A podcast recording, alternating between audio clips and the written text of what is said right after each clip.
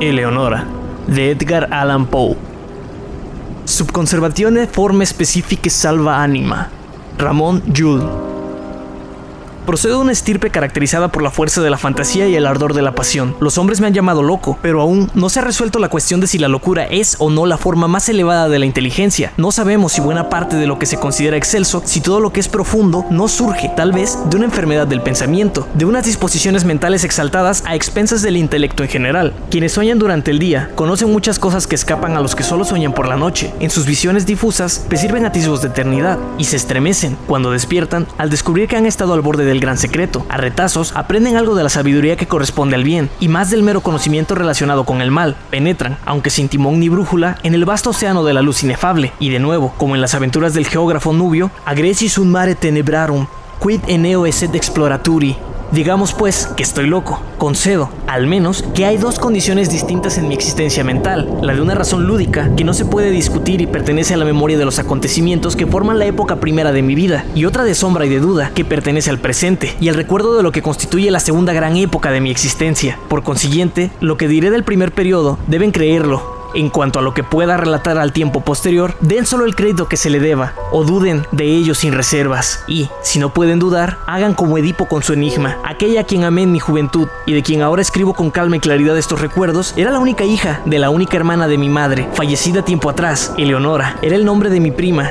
Siempre habíamos vivido juntos, bajo el sol tropical, en el Valle de las Hierbas Multicolores. Nadie sin un guía llegó nunca hasta aquel valle, apartado como estaba, en medio de una cadena de elevadas montañas que lo rodeaban con sus paredes colgantes sin dejar que la luz del sol penetrara en sus más hermosos escondrijos. Nadie había abierto sendero alguno en sus proximidades y, para llegar a nuestro feliz hogar, era necesario ir desbrozando, con esfuerzo, el follaje de millares de árboles y aplastar el fragante esplendor de millones de flores. Así era como vivíamos, aislados por completo en aquel valle, sin relación ninguna con el mundo exterior, mi prima, su madre y yo.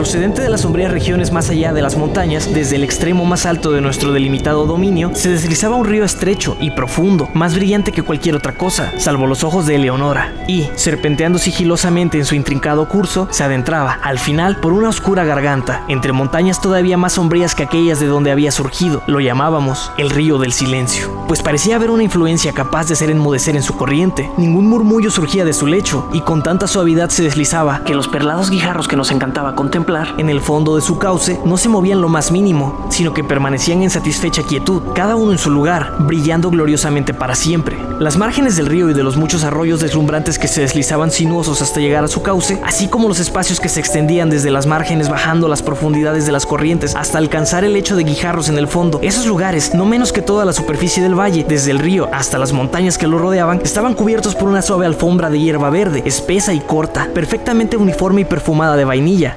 salpicada por doquier de ranúnculos amarillos, margaritas blancas, violetas purpúreas y asfodelos de rojo rubí, y su excepcional belleza hablaba de nuestros corazones en voz alta del amor y la gloria de Dios. Y aquí y allá surgían arboledas entre la hierba, como junglas de ensueño, con árboles fantásticos cuyos troncos esbeltos no crecían rectos, sino graciosamente inclinados hacia la luz que asomaba a mediodía en el centro del valle. Su corteza estaba vívidamente moteada en el esplendor alternado del ébano y la plata, y nada, salvo las mejillas de Leonora, podía ser más suave. De hecho, de no ser por las grandes hojas de color verde brillante que caían desde sus copas en largas y trémulas hileras, coqueteando con los céfiros, se los habría podido imaginar como serpientes gigantes de Siria, rindiendo homenaje a su soberano el sol. De la mano con Eleonora, vagué por este valle durante 15 años, antes que el amor entrara en nuestros corazones. Fue un atardecer, al final del tercer lustro de su vida y del cuarto del mío, cuando abrazados bajo los árboles serpentinos contemplábamos nuestra imagen en las serenas aguas del río del silencio. Nada dijimos durante el resto de aquella dulce jornada, e, incluso al día siguiente, nuestras palabras fueron vacilantes y parcas. Habíamos arrancado al dios Eros de aquellas ondas y sentíamos que él había encendido en nuestro interior las almas ardientes de nuestros antepasados. Las pasiones que durante siglos habían caracterizado a nuestra raza llegaron en tropel con las fantasías que la hicieran famosa y juntos respirábamos una dicha embriagadora en el Valle de las Hierbas multicolores. Hubo entonces un cambio que alteró todas las cosas.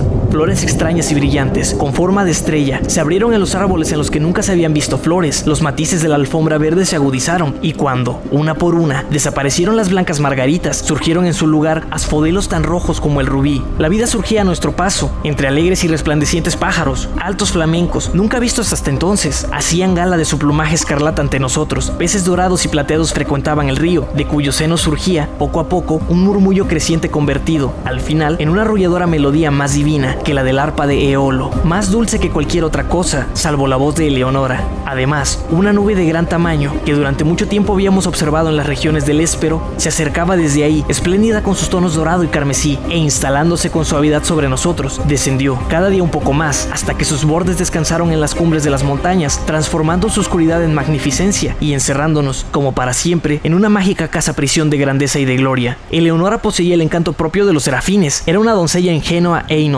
como la breve vida que había llevado entre las flores, ninguna astucia disfrazaba el fervor del amor que animaba su corazón, y juntos explorábamos los más apartados rebocos del valle de las hierbas multicolores, observando los notables cambios que habían tenido lugar recientemente. Pero habiendo hablado un día, entre lágrimas, del último y triste cambio por el que todos los seres humanos deben pasar, ella, a partir de aquel momento, empezó a dar de vueltas a este único y pesaroso tema, entretejiéndolo en cualquier conversación, de modo semejante a los cantos del bardo de Shiraz, que repite las mismas imágenes una y otra vez en cada magnífica variante de la frase. Eleonora había visto el dedo de la muerte posado en su seno y comprendió que, al igual que la efímera, tan solo para morir, había sido creada perfecta en su encanto. Pero los terrores de la tumba se reducían para ella a una única consideración que me reveló un día, hacia el crepúsculo, a orillas del río del silencio. Le apenaba pensar que, tras enterrarla en el valle de las hierbas multicolores, yo dejaría para siempre aquellos felices y recónditos lugares y transferiría el amor que entonces era tan apasionadamente suyo a alguna otra doncella del mundo exterior y ordinario. Ahí mismo me arrojé precipitadamente a los pies de Leonora, prometiendo, tanto a ella como al cielo, que jamás me uniría en matrimonio con ninguna hija de la tierra, que nunca traicionaría por nada su amada memoria, ni la del ferviente acto con que ella me había bendecido, y convoqué al poderoso soberano del universo como testigo de mi piadosa y solemne promesa,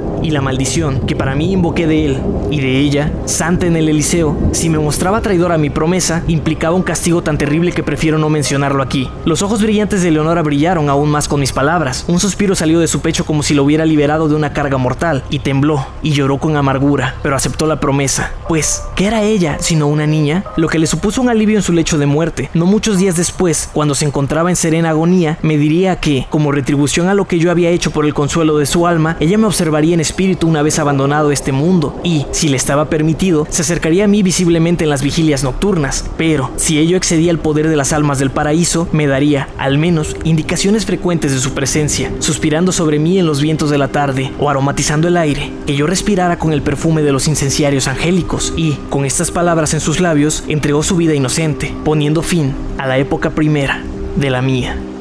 Hasta ahora he hablado con precisión, pero cuando atravieso la barrera, que en el camino del tiempo constituye la muerte de mi amada, y me adentro en la segunda época de mi existencia, siento que las sombras se acumulan en mi cerebro y desconfío de la cordura perfecta del relato. Mas permítaseme continuar. Yo seguí viviendo en el Valle de las Hierbas Multicolores, pero los años se me hacían interminables. Un segundo cambio había modificado todas las cosas. Las flores con forma de estrella desaparecieron de las ramas de los árboles y no se volvieron a ver más. Los matices de la alfombra verde se desvanecieron y, uno por uno, los asfodelos de rojo rubí se marchitaron visitaron y en lugar de ellos brotaron ahí, de 10 en 10, oscuras violetas como ojos, que se retorcían con desasosiego, permanentemente cubiertas de rocío, y la vida se apartó de nuestros caminos, pues los altos flamencos ya no desplegaban su plumaje escarlata ante nosotros, sino que volaron tristemente del valle a las montañas, con los alegres pájaros de brillantes colores que habían llegado en su compañía, y los peces dorados y plateados cruzaron la garganta situada en el extremo más alejado de nuestro dominio, y ya nunca más volvieron a engalanar el dulce río, y la arrulladora melodía, más suave que el arpa de Eolo y más divina que cualquier otro sonido, salvo la voz de Eleonora, se desvaneció poco a poco, en murmullos que se hicieron cada vez más bajos, hasta que, al final, la corriente retornó por completo a la solemnidad de su silencio original, y, por último, la nube de gran tamaño se elevó, y dejando las cumbres de las montañas en la oscuridad de antaño, regresó a las regiones del Éspero, llevándose sus múltiples esplendores, dorados y magníficos, del Valle de las Hierbas Multicolores.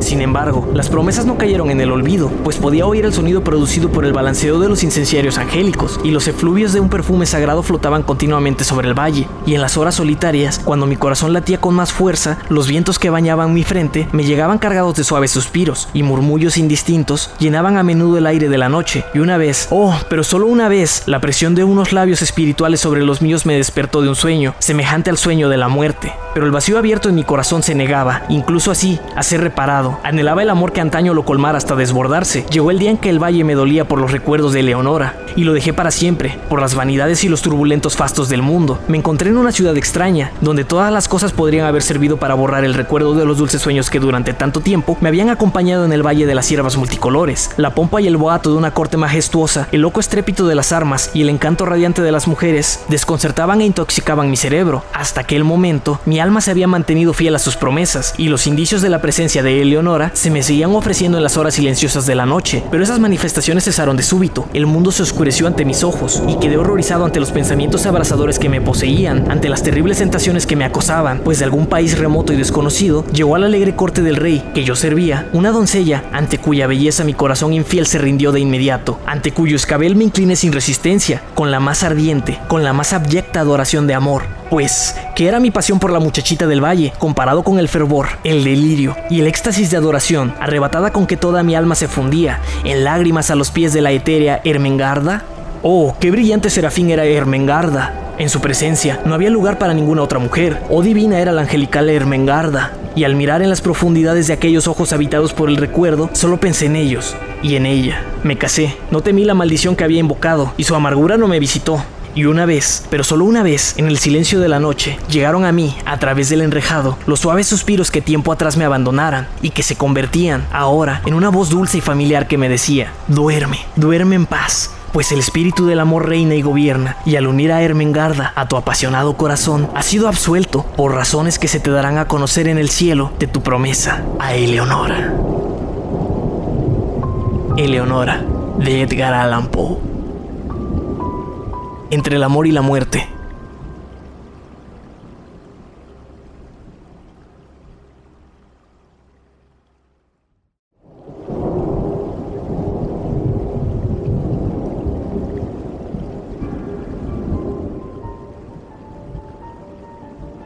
Hola mundo, mi nombre es Fernando Palacios y estás escuchando Historias de Espantos, un podcast en el que grabo algunas historias de terror de mis autores favoritos. Espero que hayas disfrutado este episodio y si es así, me ayudas mucho siguiendo, suscribiendo y compartiendo mi contenido para que pueda seguir contando historias aquí. Así que dale like, suscríbete y compártelo con las personas que pienses que podrán disfrutar de una historia de espantos. Puedes encontrarme en Instagram como arroba fer.mr.bons y ahí comentarme qué historia, cuento o relato de terror quieres escuchar. Y si te ha gustado mucho este episodio, puedes ayudarme en el link de Boy Me a Coffee que está en la descripción. Gracias y nos escuchamos en la siguiente historia de espantos.